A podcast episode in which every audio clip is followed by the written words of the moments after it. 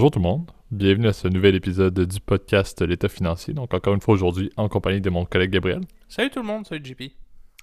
Et pour ce nouvel épisode, euh, on est maintenant, comme on le disait assez fréquemment, dans le, dans le dernier droit du, euh, de la saison 3 du podcast, euh, qui nous amène à la fin 2021. On vous propose le deux sujets qu'on a brainstormé comme toujours, le Gab étant toujours en période d'examen.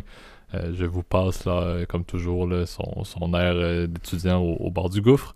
Euh, mais on va vous faire cette fois-ci, on, va tourner un peu en mode au son de la cloche. et, je, je, pense que je l'ai nommé un, dans vos poches. encore une fois, vous verrez quand est-ce qu'on le prend. C'est quand même lié au marché, mais on va le prendre au son de la cloche dans vos poches. donc deux sujets, vous allez voir un qui est très d'actualité dans cette année 2021 et un autre qui est un cas un peu en mode scandale, étant donné que c'est ce qu'on a fait la semaine passée.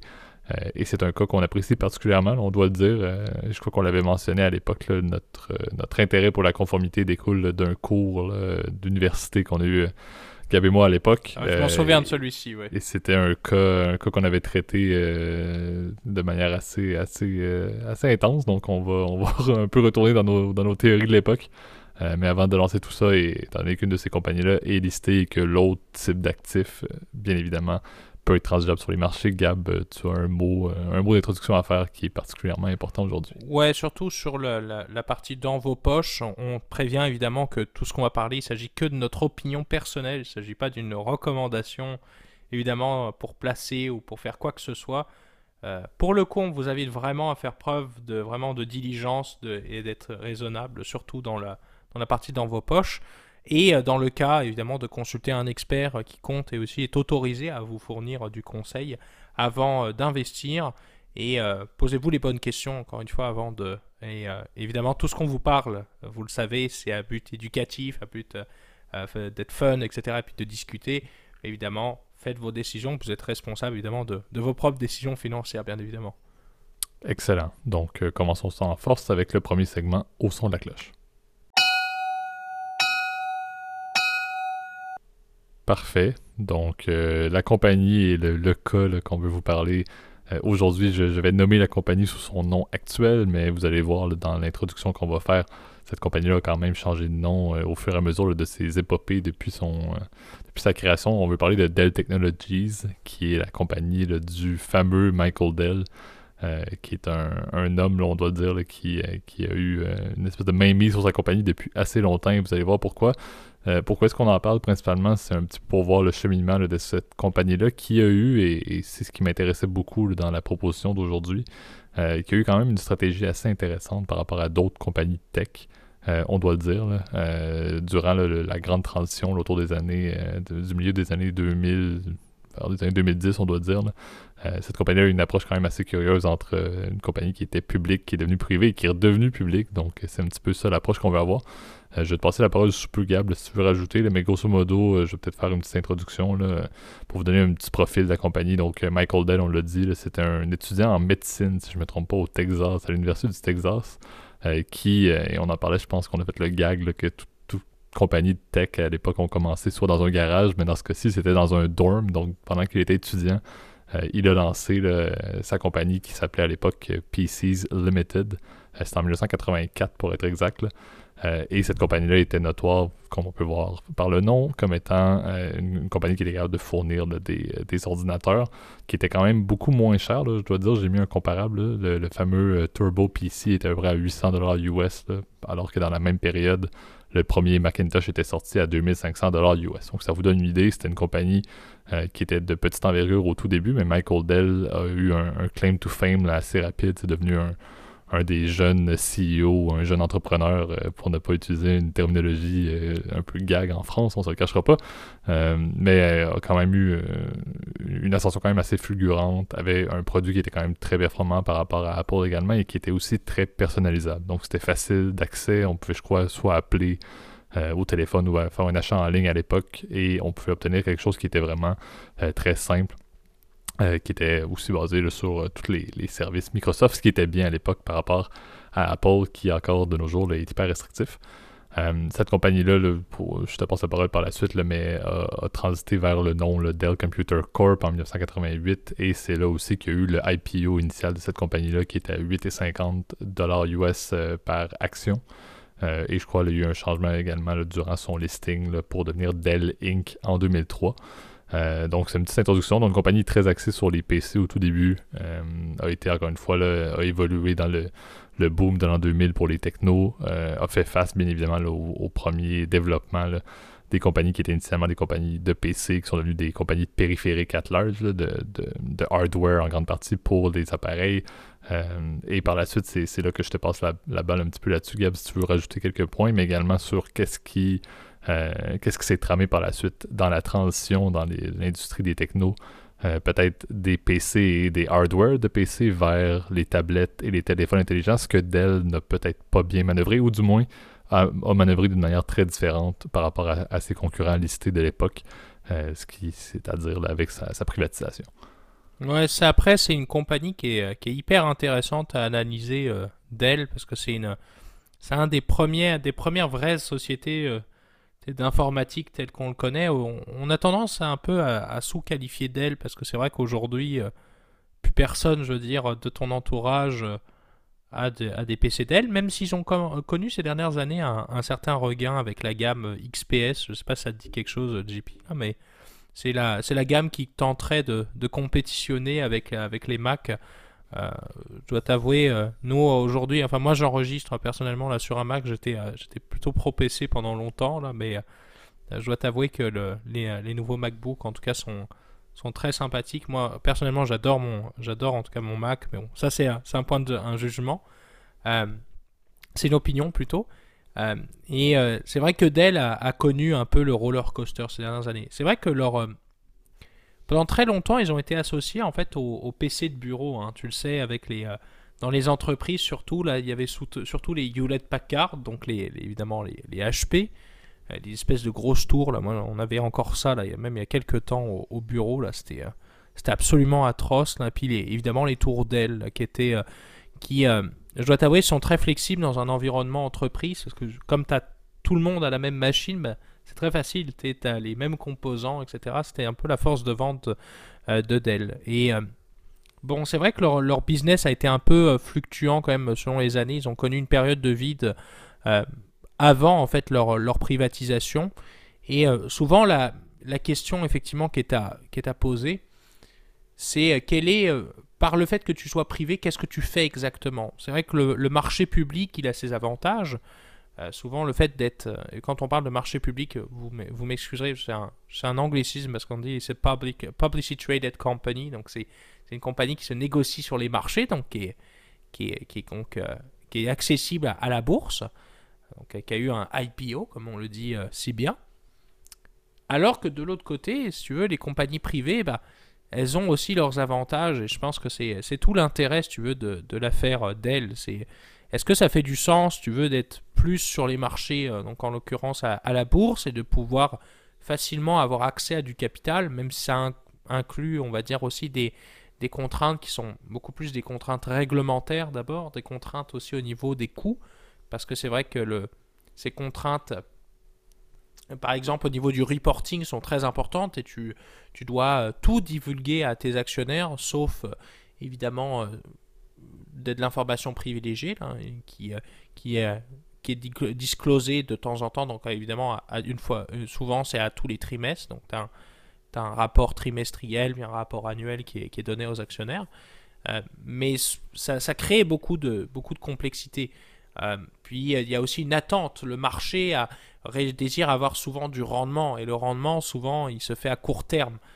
Dans le marché privé, quand on est entre, on n'est pas à la bourse, bah, c'est vrai qu'on a souvent la possibilité justement de dealer avec beaucoup moins d'actionnaires. Donc on, connaît avec qui on transige, euh, puis on a un contrôle qui est plus accru sur la firme. Et c'est, je pense, tout l'intérêt évidemment de cette affaire d'elle.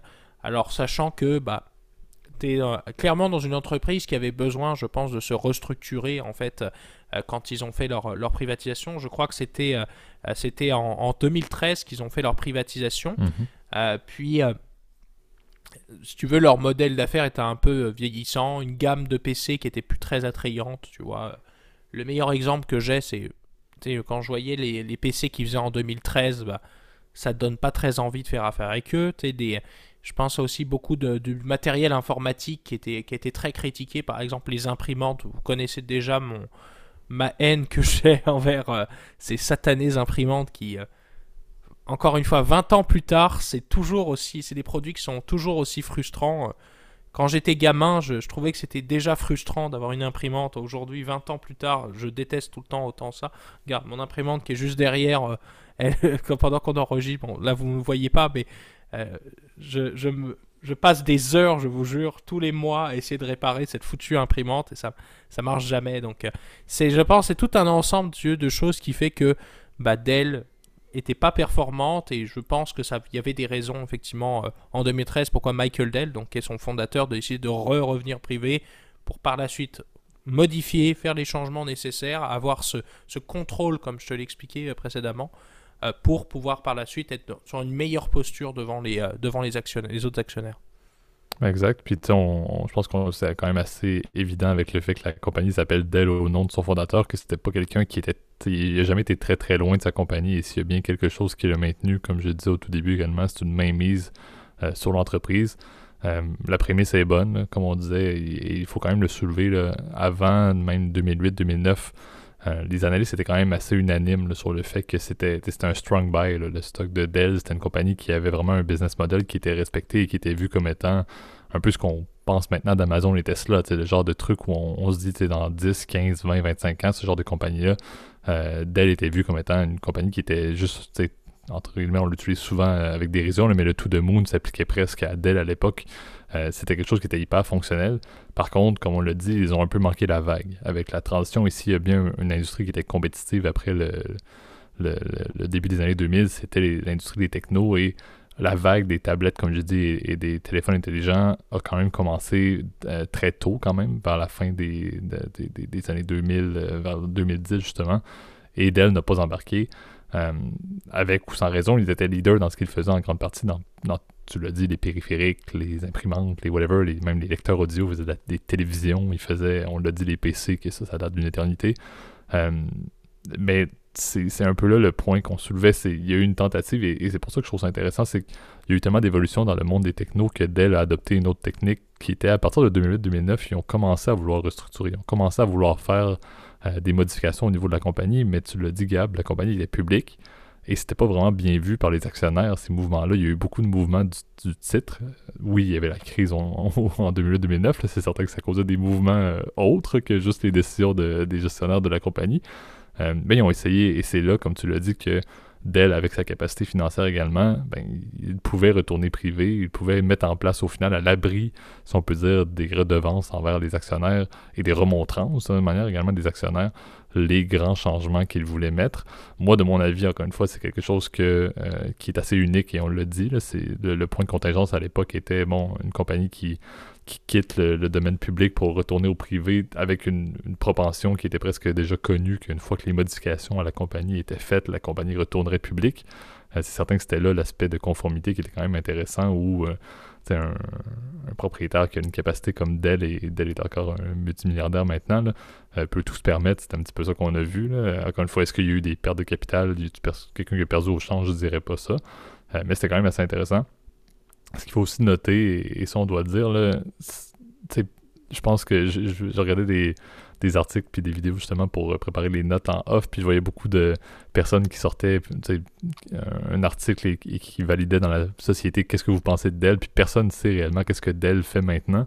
Mais c'est une compagnie qui a encore une fois, à ce jour, en 2021, une performance qui est assez notoire après sa restructuration privée. Une fois qu'ils ont été privés, ils ont fait des changements, ils ont fait des acquisitions quand même assez notoires et ça, euh, Gab, je vais peut-être te laisser en parler un petit peu de ce qu'ils ont fait avec EMC.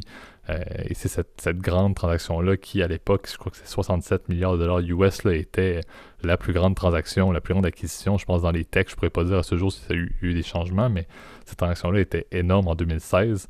Et c'est ce qui a amené justement Dell et EMC à devenir la compagnie publique que j'ai nommée au tout début, qui était maintenant Dell Technologies Inc et cette compagnie-là, qui fait encore une fois dans les périphériques, les PC, etc., mais de, manière un peu moindre, bien évidemment, ça existe toujours, mais tout ce qui touche euh, les, euh, le, cloud, on dirait qu'on l'oublie, mais Dell est un joueur massif au niveau des cloud services, euh, au niveau de, des, des, des, ça, dit, des PC, tout ce qui est, encore une fois, le hardware, etc., les serveurs et tout, sont vraiment très, très présents. Donc, je lisais une mention qui disait, un peu comme Dell l'était à l'époque, c'est un conglomérat qui n'était pas comparable avec un seul compétiteur existant.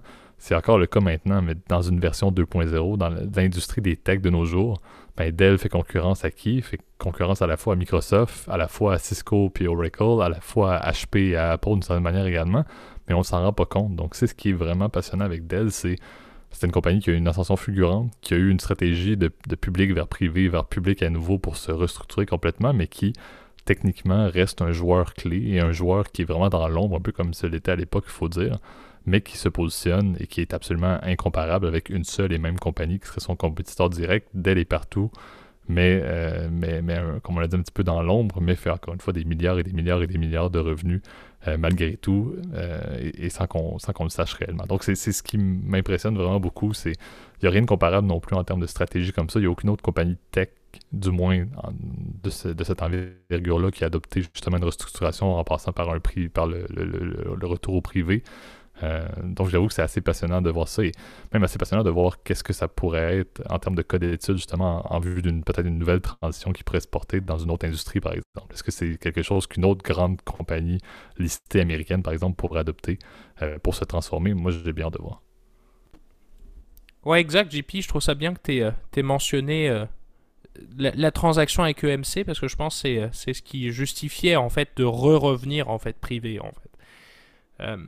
Dell avait plus vraiment d'arguments, je pense, dans le secteur manufacturier. Je pense qu'il y avait quand même un changement à faire profondément. Et tu vois, en 2013, ils étaient, ils s'étaient associés à une, à une société, en tout cas une firme de private equity, donc qui est un, sont des fonds spécialisés en fait pour des investisseurs très riches. Là, on l'avait, on en avait déjà un peu parlé là, mais sont des, des investisseurs tech investis par exemple soit dans des sociétés en démarrage, ça on appelle ça plutôt du, du venture capital, soit dans les sociétés plus établies. Euh, et ils font par exemple du, du buyout, donc c'est-à-dire qu'ils achètent des, comment dire, des, des compagnies pour, euh, pour pas très cher, des compagnies qui, sont, qui ont besoin d'être restructurées, et ensuite ils les revendent, tu vois. Ils les revendent par exemple dans les marchés privés, le public, pardon, ou à une autre, avec une autre exit, on appelle ça une, une exit exactement. Et ils avaient été, en fait, en 2013, ils avaient été contactés par une, la firme Silver Lake qui euh, Silver Lake, c'est une, une, firme pareil de, private equity qui a environ 100 milliards d'actifs sous gestion. C'est quand même un, gros nom dans l'industrie euh, du private equity. Euh, et ils avaient, euh, ils avaient fait un, leverage buyout. Donc c'est un, un, achat à effet de levier. Donc ils avaient pris un peu d'argent. C'était pas non plus énorme au niveau de. Le levier demandé n'était pas énorme. mais Dell avait, avait accepté évidemment ça parce que Michael Dell était dans le deal. Donc c'est pour ça qu'on appelle ça souvent ce genre de truc un management buyout. C'est-à-dire que tu as, aussi quel, un des gestionnaires ou un des fondateurs originaux qui ont accepté effectivement ce truc-là. Euh, donc le, montant était pas, était pas, pas énorme, si tu veux, ça valait pas grand-chose à, l'époque, évidemment. Euh, euh, Dell avait perdu beaucoup de sa valeur d'action. Et tout l'enjeu, si tu veux, euh, et c'est drôle que tu, tu mentionnais que on avait vu ce cas-là en fait, euh, euh, ce cas-là en cours parce que je trouve que c'est un bon exemple. Tu avais eu une négociation qui avait été abrupte avec évidemment, comme toujours, Carl Icahn qui évidemment était là. Tu avais Blackstone qui est une autre firme de private equity qui avait mis son, son nez dedans mais qui avait finalement refusé. Donc tout le monde était un peu, tout le monde était un peu entre guillemets, c'était quand même un, un, deal assez risqué, si tu veux, parce qu'il fallait que tu tu restructures vraiment une compagnie qui avait besoin, si tu veux, de shifter vraiment ses activités bah, de la production, en l'occurrence de, matériel informatique, même si, bon, il continue à en faire, euh, vers beaucoup plus une société qui est orientée vers les technologies de l'information. Donc, par exemple, le, ce qu'on pourrait dire aujourd'hui, bah, c'est le, big data, l'intelligence d'affaires, euh, euh, tout ce genre de choses. Et c'est drôle que tu aies mentionné EMC, parce que EMC, c'est un groupe c'est un groupe, en l'occurrence, quand ils ont été achetés par Dell. C'est un peu plus compliqué la transaction. Euh, les deux sociétés, en fait, ont fusionné dans cette espèce de grosse société mère qui s'appelle Dell Technologies. Bon, au final, c'est Dell qui a acheté EMC. Et EMC, c'est une, une, firme qui peut-être est un peu moins connue parce que, euh, faut avouer, ils ont quand même beaucoup de trucs, mais leur produit star, en fait, durant les, années 2000, bah, c'était le, le, fameux VMware, qui est un, qui est un logiciel de, qui est utilisé en, virtualisation.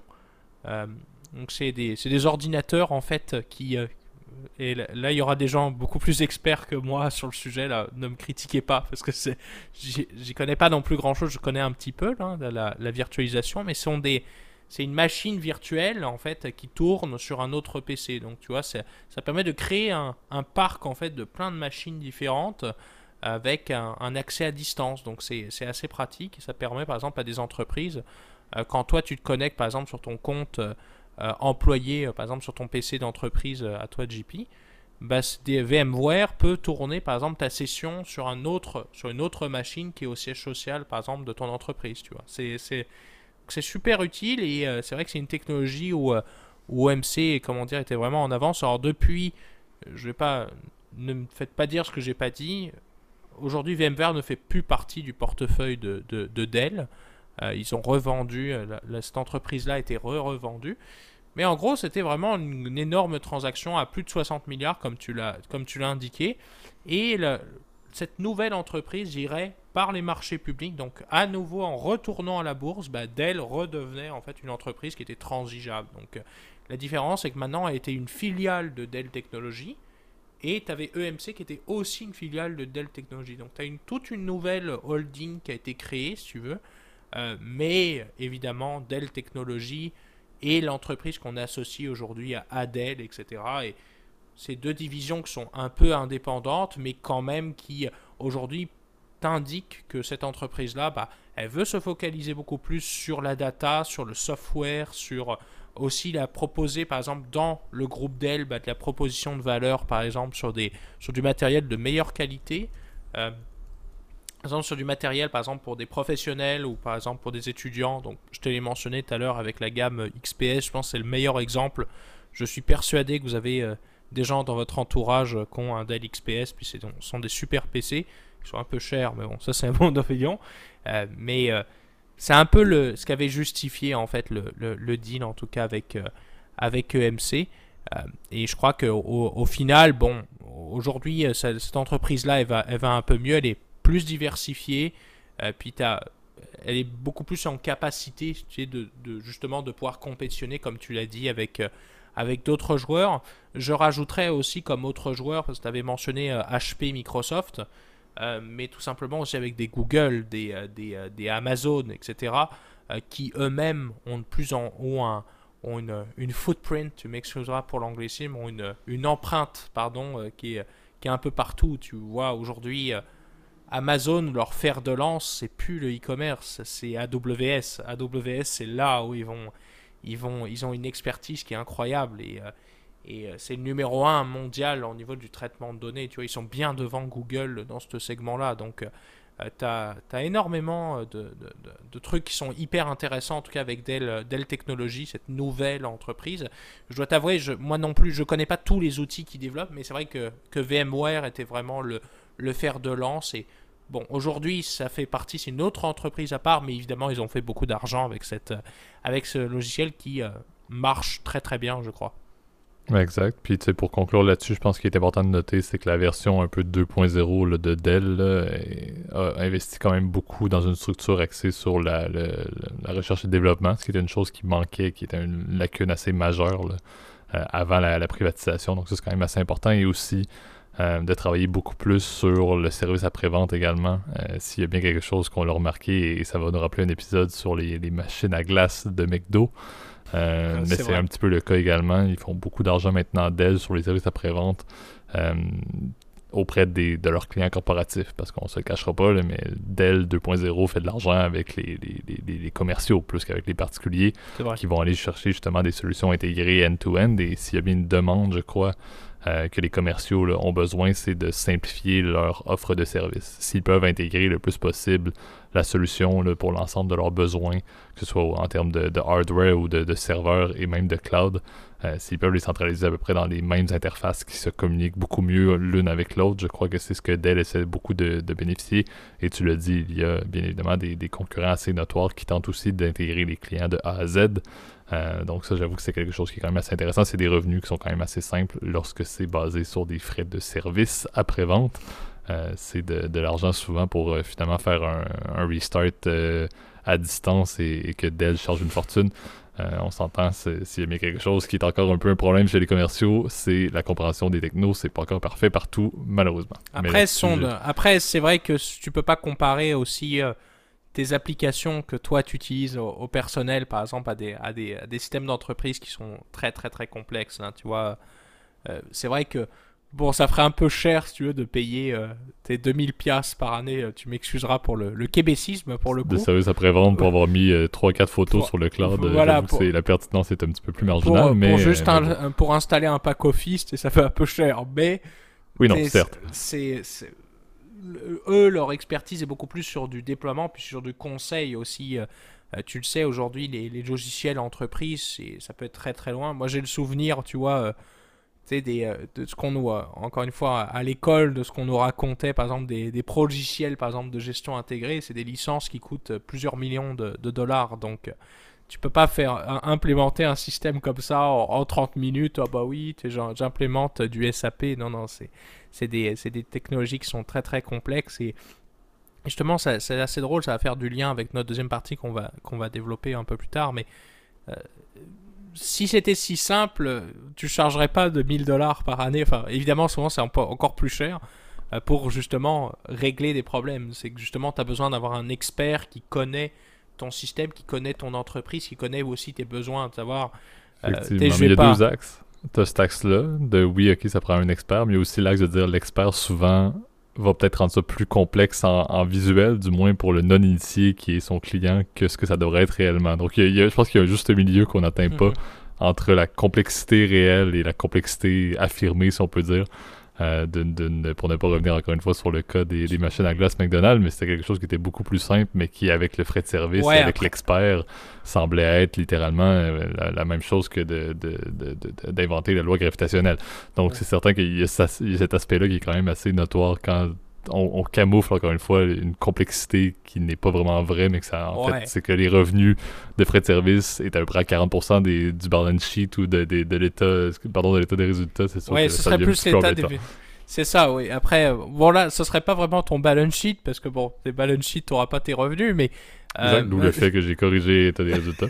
c'est ton état des résultats, mais euh, euh, je ça dépend encore une fois, tu vois. Je vais, te donner un exemple très simple, mais c'est vrai que bon, l'histoire du McDonald's, c'est c'est un peu abusé. On l'avait, on en avait parlé, puis encore une fois, je pense qu'on remettra la vidéo de, Johnny Harris, qui est, pour moi un, des meilleurs youtubeurs euh, qui existent, en tout cas sur le sur la toile, qui est d'un professionnalisme, je trouve, euh, journalistique, qui est assez euh, qui est assez fou. mais tu vois, par exemple, mon, grand-père à l'époque travaillait, je t'en ai jeté un mot, mais dans le, dans le pharmaceutique euh, dans les années 70, donc avec des machines, si tu veux, où tout était à la main. Tu programmais, si tu veux, dans un écran noir et blanc. Et c'était des machines IBM à l'époque. Donc, euh, c'est sûr que c'était euh, des systèmes hyper coûteux, mais qui nécessitent une précision médicale, parce que c'est c'est des médicaments, tu peux pas tu peux pas faire n'importe quoi. C'est des systèmes qui te permettent de traquer euh, par exemple, dans de la machinerie industrielle, peux pas te permettre une erreur. C'est, L'erreur était, est trop chère, le, risque est trop grave. Et, euh, et c'est vrai que, certes, ce sont des contrats qui sont très chers, mais qui sont euh, hyper utiles. Tu, peux, tu n'achètes pas juste une machine dans le niveau, au niveau entreprise comme tu achètes toi un PC. Tu achètes surtout aussi l'expertise, etc. Euh, des types qui vont déployer, etc., tous tes systèmes, etc., ton Oracle, ton SAP, ton PeopleSoft, ton machin. Encore une fois, je connais pas tous les, les, logiciels et là, c'est pas mon job non plus, mais c'est c'est euh, c'est beaucoup plus à un niveau évidemment beaucoup plus avancé et c'est pour ça que c'est évidemment que ça justifie euh, comme un prix. C'est un peu comme dans tout hein, d'ailleurs. Hein. Quand tu achètes quand tu achètes par exemple une, une Bugatti Veyron, ou maintenant on est rendu à la Chiron à, à 1,5 million, euh, si tu t'attends à ce que tu aies un, un service VIP, c'est quand tu as quelque chose, c'est une machinerie complexe qui demande évidemment, euh, évidemment des réparations qui sont complexes, donc c'est pour ça que tu payes pour ça. Encore une fois, c'est ça le miracle en finance, c'est qu'on est capable d'expliquer des choses très simples, de, de, manière très compliquée, des choses qui sont évidemment très simples. Excellent. Donc, euh, je pense que ça fait le tour pas mal du, du Codel qu'on avait traité en deux parties, on doit le dire. ayez pitié de, notre, de notre cours de conformité où on avait dû se taper ça deux fois dans, une, dans un laps de quatre mois. Là. donc, effectivement, on vous, a condensé la partie 1 et la partie 2 pour, pour vous éviter ça en une vingtaine de minutes. ça nous avait pris un paquet de temps et du travail hors cours, donc on salue d'ailleurs toujours notre cher professeur. Euh, que l'on appréciait bien, il faut quand même le soulever, mais le Codel était parmi ceux qui étaient peut-être un petit peu plus lourds à traiter, du moins dans sa présentation. Et je l'annonce qu'il d'ailleurs, il, il écoute le podcast, si je ne m'abuse. Donc, euh, si, vous l'écoutez, il se reconnaîtra, je pense, personnellement, et on, lui souhaite la bonjour d'ailleurs. Absolument. Donc, euh, donc passons maintenant à notre, à notre deuxième segment qui peut-être effectivement maintenant fait partie de son cours étant donné qu'il y a peut-être beaucoup de conformité à mettre sur ce type d'actifs. Donc passons au dans vos poches. Parfait. Donc, euh, deuxième sujet euh, qui nous a été proposé par Gab, on doit le dire, et, je pense que c'est un sujet que Gab t'avait dans la, dans la liste que tu voulais qu'on fasse euh, depuis quelques temps, et, je pense qu'on avait un peu la même prémisse, le fait que tout comme les cryptos, le sujet d'aujourd'hui, les NFT, on n'est pas, pas des experts, donc je, mets un, astérisque au début, mais c'est un sujet qui est hyper intéressant puis qui a quand même vraiment marqué l'année 2021, et, et, vous allez voir pourquoi. Là. Euh, le, plan de match est quand même assez, euh, assez simple. Je vais, euh, je vais essayer d'introduire les, NFT ou les jetons non fongibles pour peut-être, je ne sais pas encore si c'est utilisé en France, cette, terminologie-là. on sait que les francisations de termes courants est quand même en finance un peu moins utilisée, mais bon, les NFT, c'est techniquement une forme de clé ou un jeton numérique euh, qui représente la, possession d'un bien. Initialement dans les arts, on, va en parler un petit peu plus. Puis chez Gab, tu avais quelques cas dans, ce, dans cet angle-là. Euh, mais surtout tout ce qui est dans le domaine du, numérique, ça peut être autant des, biens que des images, etc. Je n'irai pas plus en détail. Euh, pour l'instant, par contre, ce que je veux vous dire, pourquoi est-ce que c'est pertinent d'en parler, c'est qu'il y a quand même une tendance assez, assez notoire. Je vous donne des faits, accès ou des stats, accès sur les volumes de transactions des NFT. Q3 2020, on parlait d'à peu près 28 millions de dollars qui étaient transigés dans les NFT. Q3 2021, on parle de 10,7 milliards de dollars. Euh, une augmentation de 38 000 vous avez, vous avez bien entendu. Euh, donc, euh, donc ça, prend sa pertinence. Il y a une ascension assez notoire et, il faut vraiment voir la corrélation qu'il y a avec les crypto-monnaies et, où ça s'en va, ce, magnifique développement-là des capacités de la blockchain. Et, sur ça, je te passe, Gab, la parole pour, pour te mettre un petit peu une colle avec, en t'introduisant les, prémices de la blockchain. Euh, je vais te laisser, laisser peut-être amorcer un petit peu plus en détail le, sujet des NFT. Ouais, bah après les NFT, euh, comme tu l'as bien dit, on n'est pas non plus expert dans ce domaine-là. Vous l'avez bien vu dans les épisodes euh, qu'on avait fait un peu sur les cryptos. C'est un sujet qui nous intéresse de long en large, mais c'est pas non plus notre expertise. Donc soyez pas dans les commentaires à dire ah oui machin, t'as pas parlé de, de proof of stake ou de trucs comme ça. premièrement, j'ai du mal à comprendre toujours ces concepts-là, étant donné que souvent c'est c'est plus un délire d'ailleurs, je, trouve, un peu de, mathématicien russe. Là, on le voit avec, euh, avec, euh, avec le cher Vitalik, là, qui est, le, qui est le, CEO, je crois, de Ethereum, euh, où les mecs parlent de sujets ultra complexes, mais sans vulgariser, je trouve, de, de manière simple, etc., pour que tout le monde comprenne et comprenne l'intérêt. après, l'intérêt, il a quand même été capté par de nombreuses entreprises, donc souvent, tu quand il y a des entreprises du secteur, euh, surtout de la finance, qui commencent à exploiter une technologie, euh, ça veut dire que c'est un intérêt. Souvent, euh, d'ailleurs c'est assez drôle, mais j'écoutais un, documentaire là-dessus il, y a quelques temps, là, mais où justement les technologies comme ça qui sont incrémentales, exemple par exemple l'IMAX, elle a été développée en fait à l'origine dans l'industrie de, la, pornographie en fait. Donc c'est comme ça que parfois des technologies apparaissent et finalement elles vont révolutionner en fait notre monde, euh, évidemment, euh, pas toujours de, la, façon dont on le souhaite, mais en tout cas.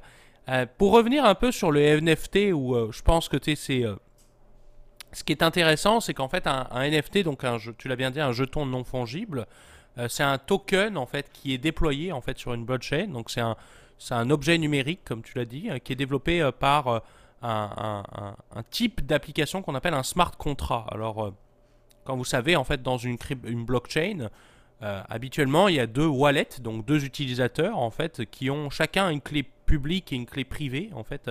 Euh, et par un algorithme cryptographique, ils peuvent s'envoyer, en fait, des sous, donc des, des jetons, donc dans le cas d'une blockchain sur Ethereum. Euh, Et l'intérêt d'une blockchain, c'est que l'authenticité, en fait, elle est validée en fait par de cette transaction, elle est validée par un consensus en fait de différentes personnes qu'on appelle des mineurs. et de l'autre côté, en fait, quand on parle effectivement de, de transactions, c'est que ce qui est intéressant en blockchain, c'est que c'est un ledger, c'est-à-dire que tu as un ensemble euh, de personnes qui ont accès en fait à toutes les transactions. Donc tout est dématérialisé, tout est public. Euh, puis ce consensus, il permet de vérifier l'authenticité en fait des transactions. Alors euh, ça peut paraître, on va dire, très simple. Évidemment, dans les faits, c'est très compliqué. Hein. vous le savez probablement, quand on a des, les fameux mineurs qui vérifient les transactions, bah eux, ils sont obligés de, cramer des cartes graphiques jusqu'à plus savoir quoi en faire. Là, c'est une consommation électrique qui est assez euh, délirante. Cet algorithme-là, d'ailleurs, on l'appelle Proof of Work, c'est son nom exact. Euh, et bien maintenant, tu as des, crypto-monnaies, donc par exemple comme l'Ethereum ou les NFT, dont lesquels sont déployés souvent sur la, sur la technologie Ethereum, euh, qui ont par la suite, en fait, à partir de ce concept-là de dématérialisation, va développer des, des applications beaucoup plus concrètes, donc particulièrement les smart contracts. Alors, les smart contracts, dont font partie les NFT, en fait, c'est des contrats dans lesquels il y a une exécution et un déclenchement en fait d'un paiement qui est fait euh, à partir de certaines conditions qui sont faites. c'est comme n'importe quel contrat que tu signes avec une entreprise. Je te donne un exemple. Imaginons que tu signes un contrat d'électricité, par exemple. Euh, ben toi, tu attends à recevoir de l'électricité, puis par contre, quand tu la reçois, ben, tu es prêt à payer. Et ben ça, ça peut être déployé sur un smart contract. Donc, tu as des conditions, puis tu as un déclenchement. Euh, euh, et, donc le NFT, c'est un peu pareil. Dans un NFT, euh, au lieu d'être, comment dire, un jeton de type monétaire, bah là c'est un, c'est un objet, c'est à la livraison d'un objet, donc qui est souvent un objet numérique ou un objet, par exemple physique, ça peut être le cas aussi. Et ben tu as le paiement qui est effectué. Donc ça, ça permet en fait de valider qu'en fait l'objet que vous, que vous obtenez, le token, il est identique euh, il est unique en fait et euh, il est véritablement vérifié. Donc euh, ça peut être intéressant par le cas, tu l'as bien mentionné JP, puis là je vais te passer après la, balle là-dessus. Ça peut être intéressant dans le cas par exemple d'une œuvre d'art pour savoir quel a été l'historique des propriétaires. Et ben en fait grâce à un, jeton NFT, et ben tu as en fait un ledger, donc un, répertoire où il y a eu tous les différents propriétaires qui ont été conseillés dans un seul et même document. Et euh, c'est vrai que ça permet de valider que effectivement le, transfert a bien été effectué, que le paiement a bien été effectué, etc. Et je sais que bon, il y a plein, ça, c'est une introduction, hein, c'est sûr qu'il y y a plein d'autres applications qu'on va pouvoir détailler un peu plus tard, mais ça peut être, c'est l'intérêt, je pense, principal de cette technologie-là. Ben exact. Puis, tu sais, je pense, tu l'as bien soulevé, puis c'est la même position qu'on avait, je pense, les deux, de dire au tout début, comme on parlait, là, avant même que, les, que les, marchés boursiers ou que les transactions là, ou que les volumes soient en hausse, le but était tout à fait louable. Et je, pense que l'utilité centrale, c'est peut-être ce qui va rester à terme dans la pérennité des NFT. Tu l'as dit, dans le monde des, collectibles, des collectionneurs, etc. Tout cet élément unique qui a une valeur et qui peut être transigé, je pense que ça a sa pertinence parce que c'est une forme de digitalisation d'une industrie qui était basée sur une transaction physique dans des, euh, dans, des auctions, etc., dans des enchères. C'était très, euh, très un peu à la, vieille France, si on peut dire, le, monde des collectionneurs. Donc, c'est une forme de digitalisation qui est très pertinente. Tu l'as dit, c'est super sécurisé par la blockchain. Le risque de, ce genre de truc-là, c'est que c'est des items ou des. tu parlais des œuvres d'art, on peut parler même des, cartes à jouer, etc. Il y a un paquet de trucs qui sont déjà euh, inclus dans, le, dans les NFT il y avait quand même un, certain aspect de risque à rendre ça digital, justement par le fait que tout ce qui est numérique peut être dupliqué en général de manière assez facile. On s'entend, on n'est pas des pros de tout ça, mais sans les fondements de la blockchain, il y avait un risque. Mais en mettant ça sous la blockchain, je pense qu'il y avait effectivement une forte pertinence et, le but central est, louable. Par contre, euh, comme on l'a dit, c'est moi, mon avis là-dessus, c'est vraiment la, proportion que ça a pris au courant 2021 euh, directement corrélé avec les cryptos. on l'a dit, c'est juste de la prendre des cryptos euh, en termes d'adoption, si on peut dire, au niveau de l'industrie financière au sens large, euh, a eu également un impact majeur au niveau de la hausse des NFT.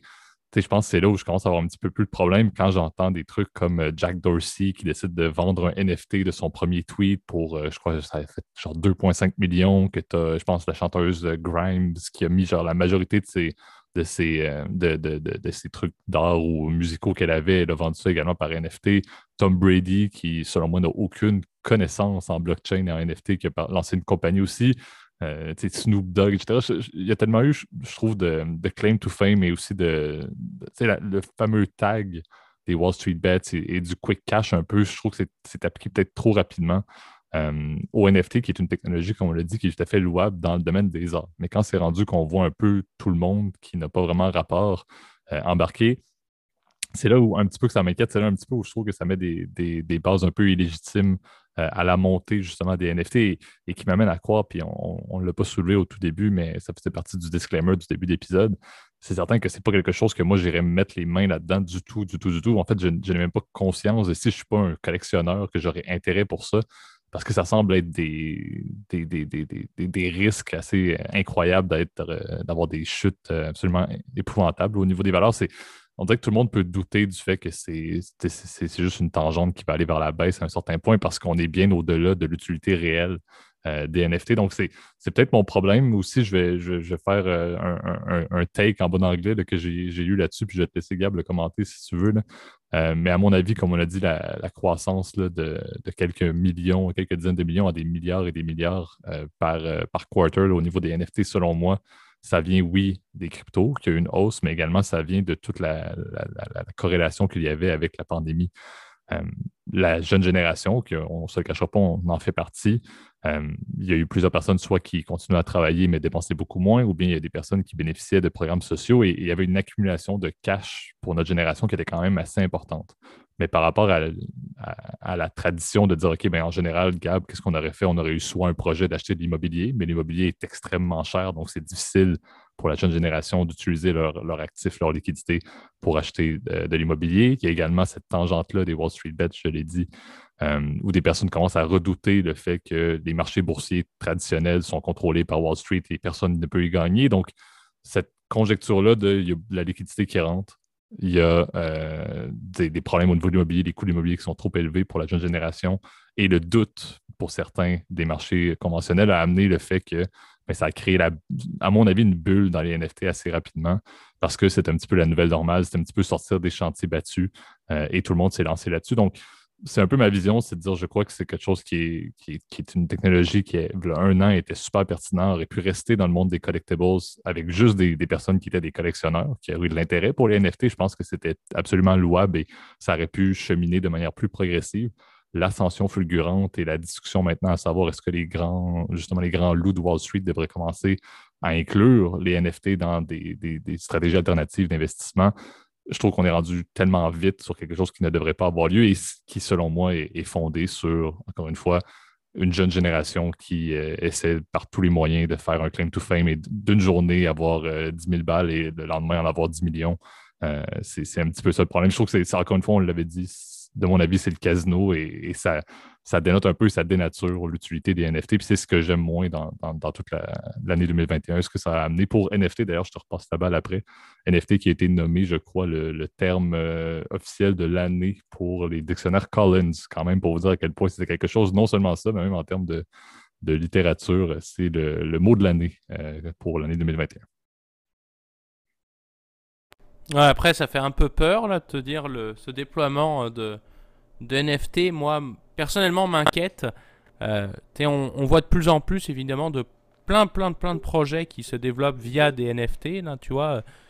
Tout à l'heure, j'étais, comment dire, sur un, j'étais sur, sur un site internet, là, qui répertorie, en fait, toutes les NFT, et puis maintenant, tu as même des, des enchères qui sont faites par des, des maisons d'enchères que, que tout le monde connaît, là, par exemple Sotheby's ou Christie's, euh, qui sont les deux plus grosses.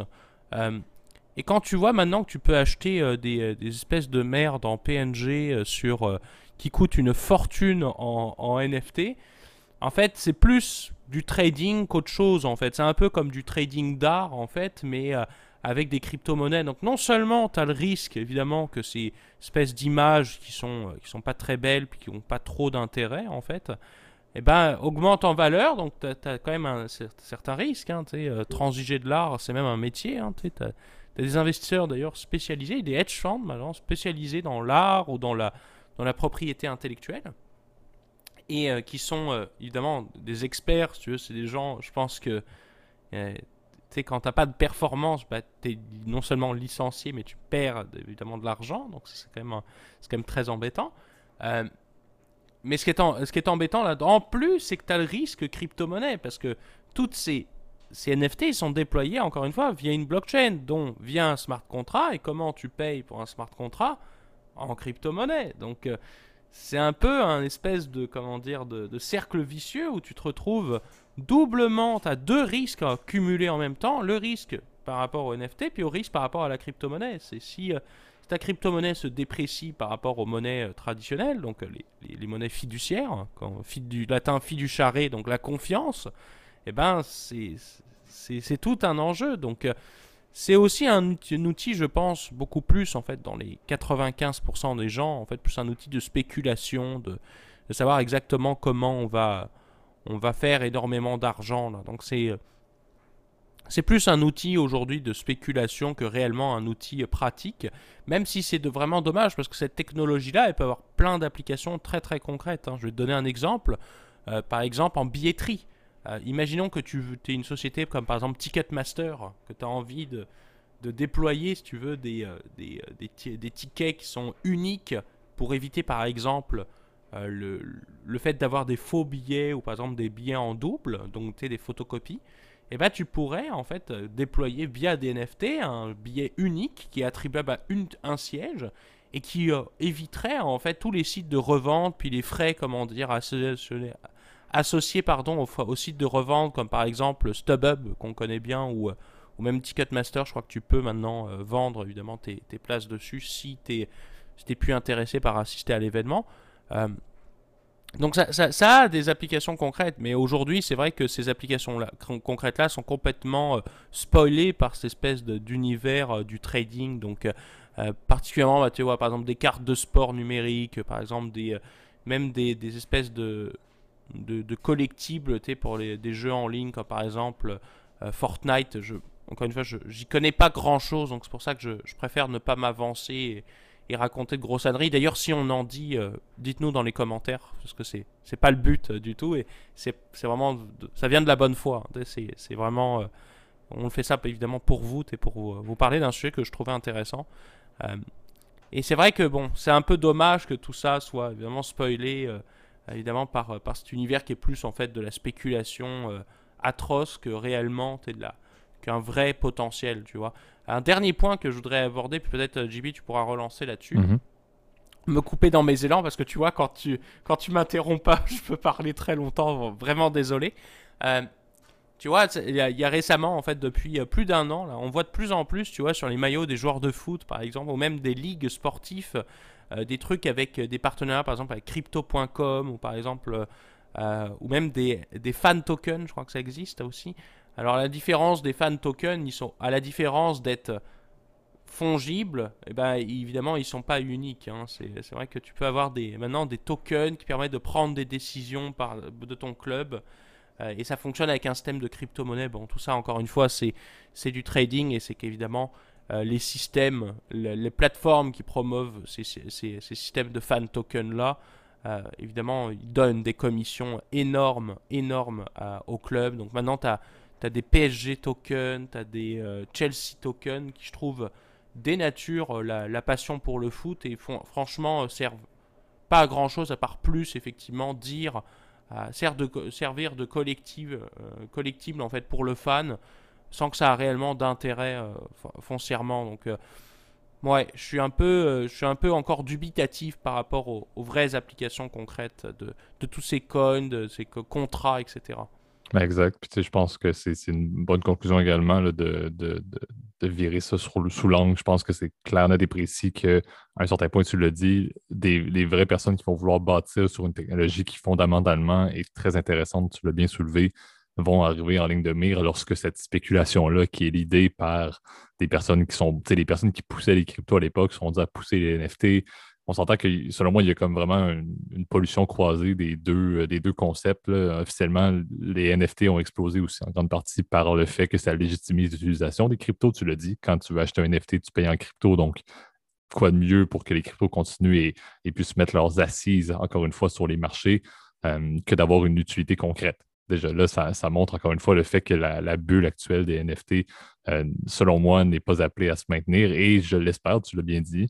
Euh, j'espère que c'est une technologie et le blockchain plus généralement qui va pouvoir tomber dans des mains et, en fait pour des fonctionnalités qui vont être utiles pour l'humanité d'une certaine manière, mais pas seulement en termes spéculatifs. Moi, je crois que les NFT ne devraient pas devenir quelque chose qu'on commence à discuter comme étant un actif financier. Selon moi, c'est complètement insensé de, de, penser à ça. Euh, il y a beaucoup de progrès à faire et, c'est là un petit peu où, comme tu l'as dit, euh, on espère que, la bulle revienne. On espère que, justement, moi, à mon avis également, que les espèces de personnalités, les stars ou les peu importe, essaient d'arrêter de, mousser ça en mettant leur nom euh, pour justement l'embarquer eux autres aussi dans leur, volonté de richesse. Euh, donc, je pense qu'il y, a beaucoup de. Il y a un gros nuage gris, selon moi, au niveau des NFT. Encore une fois, c'était une bonne introduction. Je pense que Gab, tu voulais qu'on fasse aujourd'hui, euh, qui, encore une fois, ne change pas notre, avis, que c'est un, actif dans lequel, du moins moi, personnellement, je ne mettrai jamais euh, le, moindre sou dans ce genre d'actif-là présentement. Ça, c'est garanti. Ah, moi non plus. je, je peux t'assurer que ben, c'est ça, exact. Donc, c'est à vous, à vous de voir, c'est à vous de faire vos recherches, encore une fois. Comme Gab, tu l'as dit, euh, on, est, on, était très en surface et, je crois que c'était volontaire également parce qu'on aurait pu vous dire beaucoup de choses qui n'ont pas de sens euh, si on était allé plus deep. Donc, euh, si des personnes, effectivement, ont plus d'informations, n'hésitez pas à les mettre en, commentaire. Et, dépendamment des commentaires et des points, je, pense qu'on est quand même ouvert là, à en reparler davantage. C'est quelque chose qui est vraiment énormément de, de concepts qu'on pourrait rajouter euh, si ça vous intéresse, faire une partie 2. mais encore une fois, laissez vos commentaires, laissez vos questions à la limite et on pourrait même nous-mêmes s'éduquer davantage grâce à vos questions.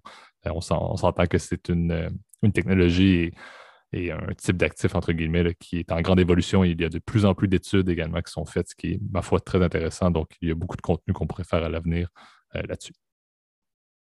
Oui, exact. Et puis, bon, bah, pour le mot de la fin, évidemment, on pourrait dire. Bah, merci à tous, hein, déjà encore une fois pour votre écoute. Puis n'oubliez pas évidemment de, de partager notre podcast sur toutes les plateformes. On est, on est disponible sur tout, Spotify, Apple Podcast, euh, Amazon Podcast, Google Podcast, même si j'ai pas vu beaucoup de stats venant de ces, ces, dernières, mais en tout cas, c'est, ça existe. Euh, vous pouvez vous abonner évidemment sur ces différentes plateformes audio, à la chaîne YouTube, mettre un petit like et un commentaire. Euh, et on vous remercie encore une fois pour votre écoute. Et quant à moi, je vous dis à la semaine prochaine. Merci. Bonne semaine tout le monde.